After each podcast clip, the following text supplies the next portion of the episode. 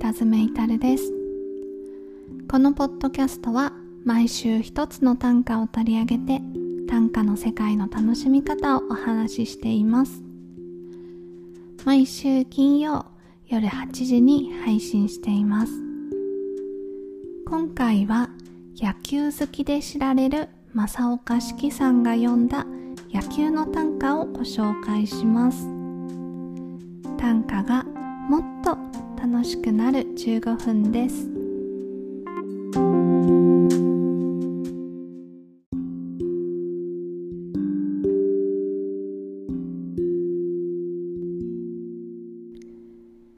今やかの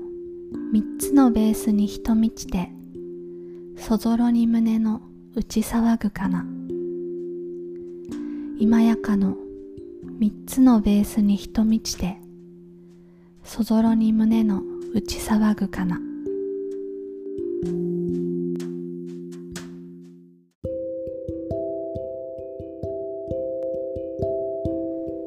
短歌の世界の歩き方。は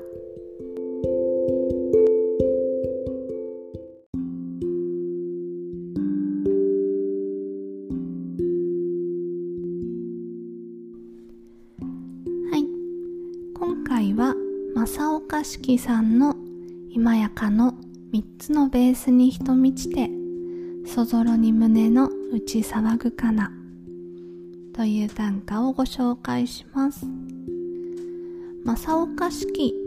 といえば俳句で有名ですよね。書き食えば鐘が鳴るなる法隆寺。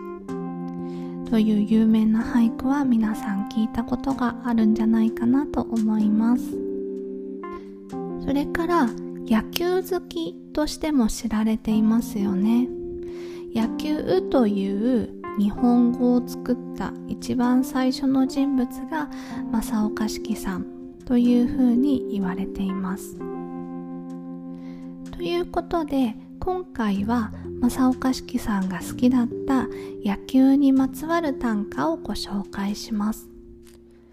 ご本人も野球にまつわる俳句とか短歌っていうのは読んでいらっしゃるんですね。今回ご紹介するのは正岡子規さんが、えー、ご自身で読んだ野球の短歌。今やかに3つのベースに人満ちてそぞろに胸の打ち騒ぐかな。という短歌です。これはすごく素直でわかりやすい短歌ですよね、えー、3つのベースに人が満ちて満塁の状態ですね。そんな様子を見てそぞろに胸の打ち騒ぐかな。こう満塁ホームランが出るんじゃないかみたいなねワクワクする気持ちを素直に読んだ。歌です。特に短歌のことに関して細かく解説とかねこう解釈が分かりづらいっていうような歌ではないと思います。ただこういう素直な短歌っていうのはこういろんな人の心に届くのでしかも特に考えずにスッと入ってくるので読んでいて楽しいですよね。正岡子規さんの野球の短歌は他にもあったんですけどそしてあの短歌のテクニック的にですねこういったものも面白いなって思うようなそういうテクニックが効いた短歌もあったはあったんですけどなんとなく私はこの何ですかね野球が好きで好きでしょうがないっていうあの野球にワクワクしている気持ちが一番素直に出てくるのは今日ご紹介する今やかの3つのベースに人満ちてそぞろに胸の打ち騒ぐかなという短歌なんじゃないかなと思いました。皆さんはどう感じたでしょうか？野球が、まあ、最初野球という言葉がなかったのでベースボールが日本にやってきたのは明治の初めの頃だいたい明治4年とかそれぐらいの頃なんですけれどもちょうど正岡子規さんが、まあ、だいたい4歳ぐらいの時に野球が日本にやってきたということになります。まあ、そんなえー、四季少年がですね野球に惹かれてそしてあののめり込んでいく様子っていうのは今のこう野球少年たちの気持ちとはまたちょっと違うのかなと考えたりしています。その海の向こうから見たこともないスポーツがやってくるわけですよねバットもボールもグローブも、まあ、こんなのないっていうじで、まあ、すごく本当にこう新しいものに出会った衝撃という感じであのワクワクがきっと今の現代人よりも大きかったんじゃないかなと思います。短歌というのは今よく言われているのは言いたいことを短歌の中では言わない方がいいというふうに言われてるんですね。例えば今回の野球の短歌に関して言えば胸が打ち騒ぐかな？そぞろに胸が打ち騒ぐかな？ワクワクドキドキしているっていうことを言いたいんだったらこの胸が打ち騒ぐかなっていう言葉は使わない方が本当はいいとされています。言いたいことを言わずに言いたいことを言う。なんだか矛盾してるような感じがしますけどそれが短歌を作る側にとっての面白さであって読み手に対してもそこがこう短歌に惹かれる理由だったりするんですね。だけど正岡子規さんはこうやって素直にそぞろに胸の内騒ぐかなで満塁になってこれからどういう展開になるのかすごくワクワクするっていう素直な気持ちを読んでいます。それがまあ短歌のセオリーとは少し違うけどこういったあのセオリーから外れたような気持ちを素直に歌う。そこまで野球に対してえー、人一倍思い入れがあって大好きだったっていうことなのかなと思いました。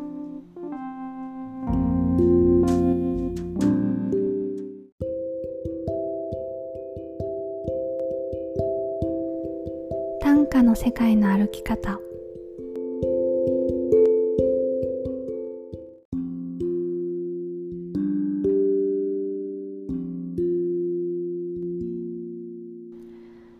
さてここからは今週のおすすめのコーナーになります。今週からちょっと趣向を変えましてご紹介する短歌にまつわる私のおすすめをこのコーナーではご紹介していきます。今週のおすすめは現在テレビ東京の「木ドラ25」で放送中のドラマ。8月は夜のバッティングセンターでです。このドラマは野球は人生に通ずるというテーマのベースボールヒューマンドラマになっています。毎回悩める女性たちがとあるバッティングセンターを訪れて、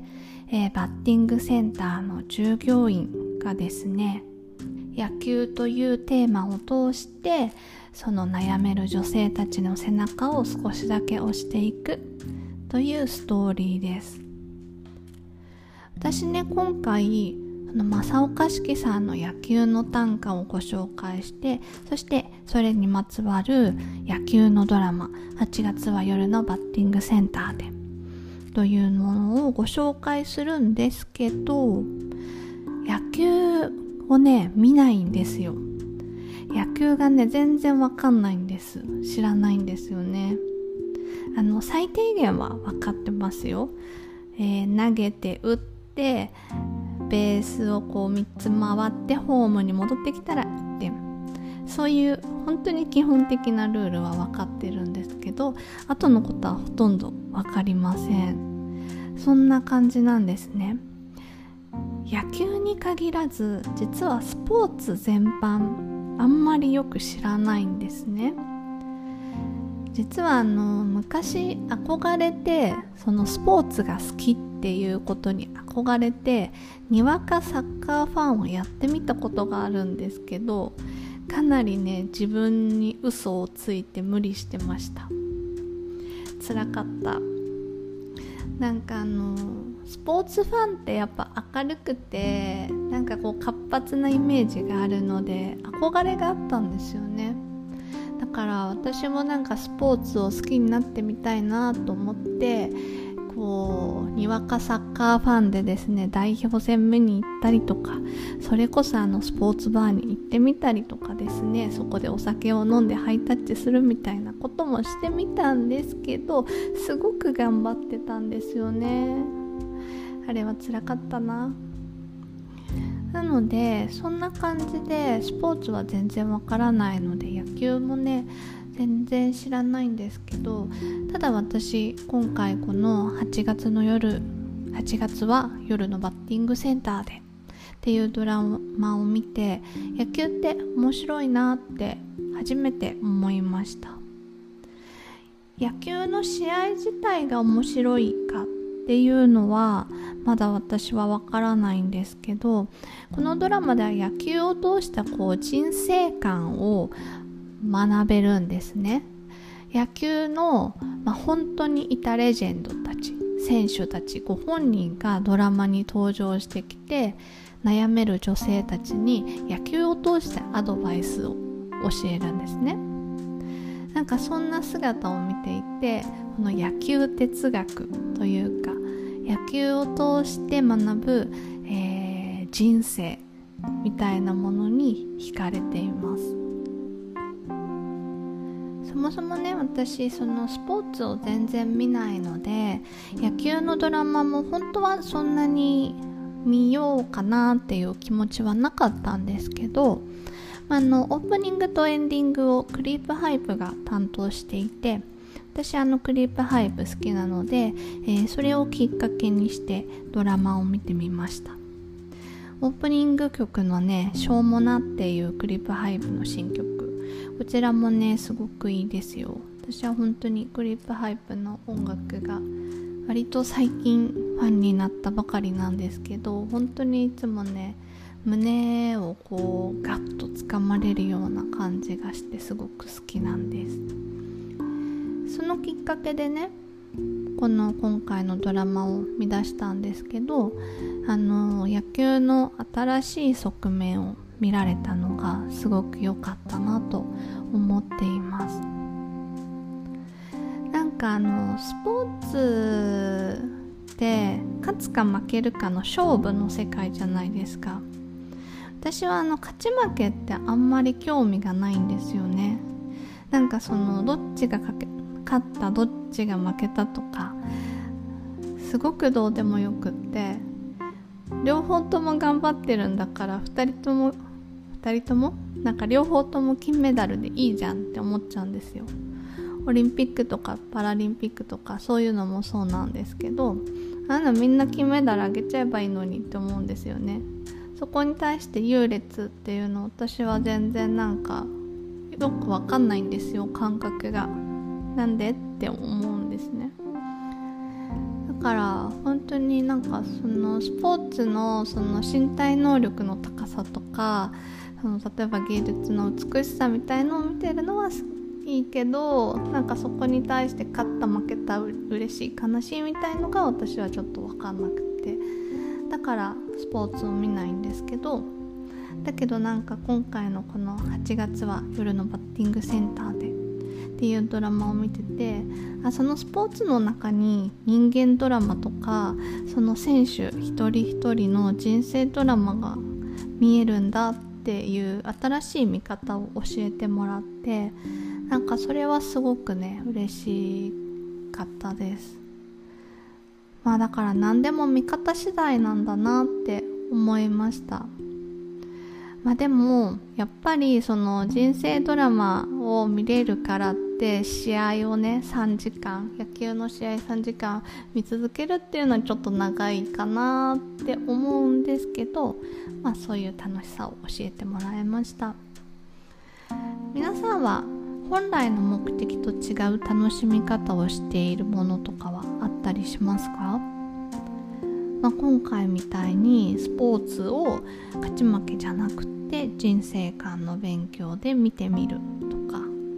あとは音楽を曲を楽しむんじゃなくってバンドの人間関係を観察するのが好きとかもしそういったものがあったら是非コメント DM お寄せください。はい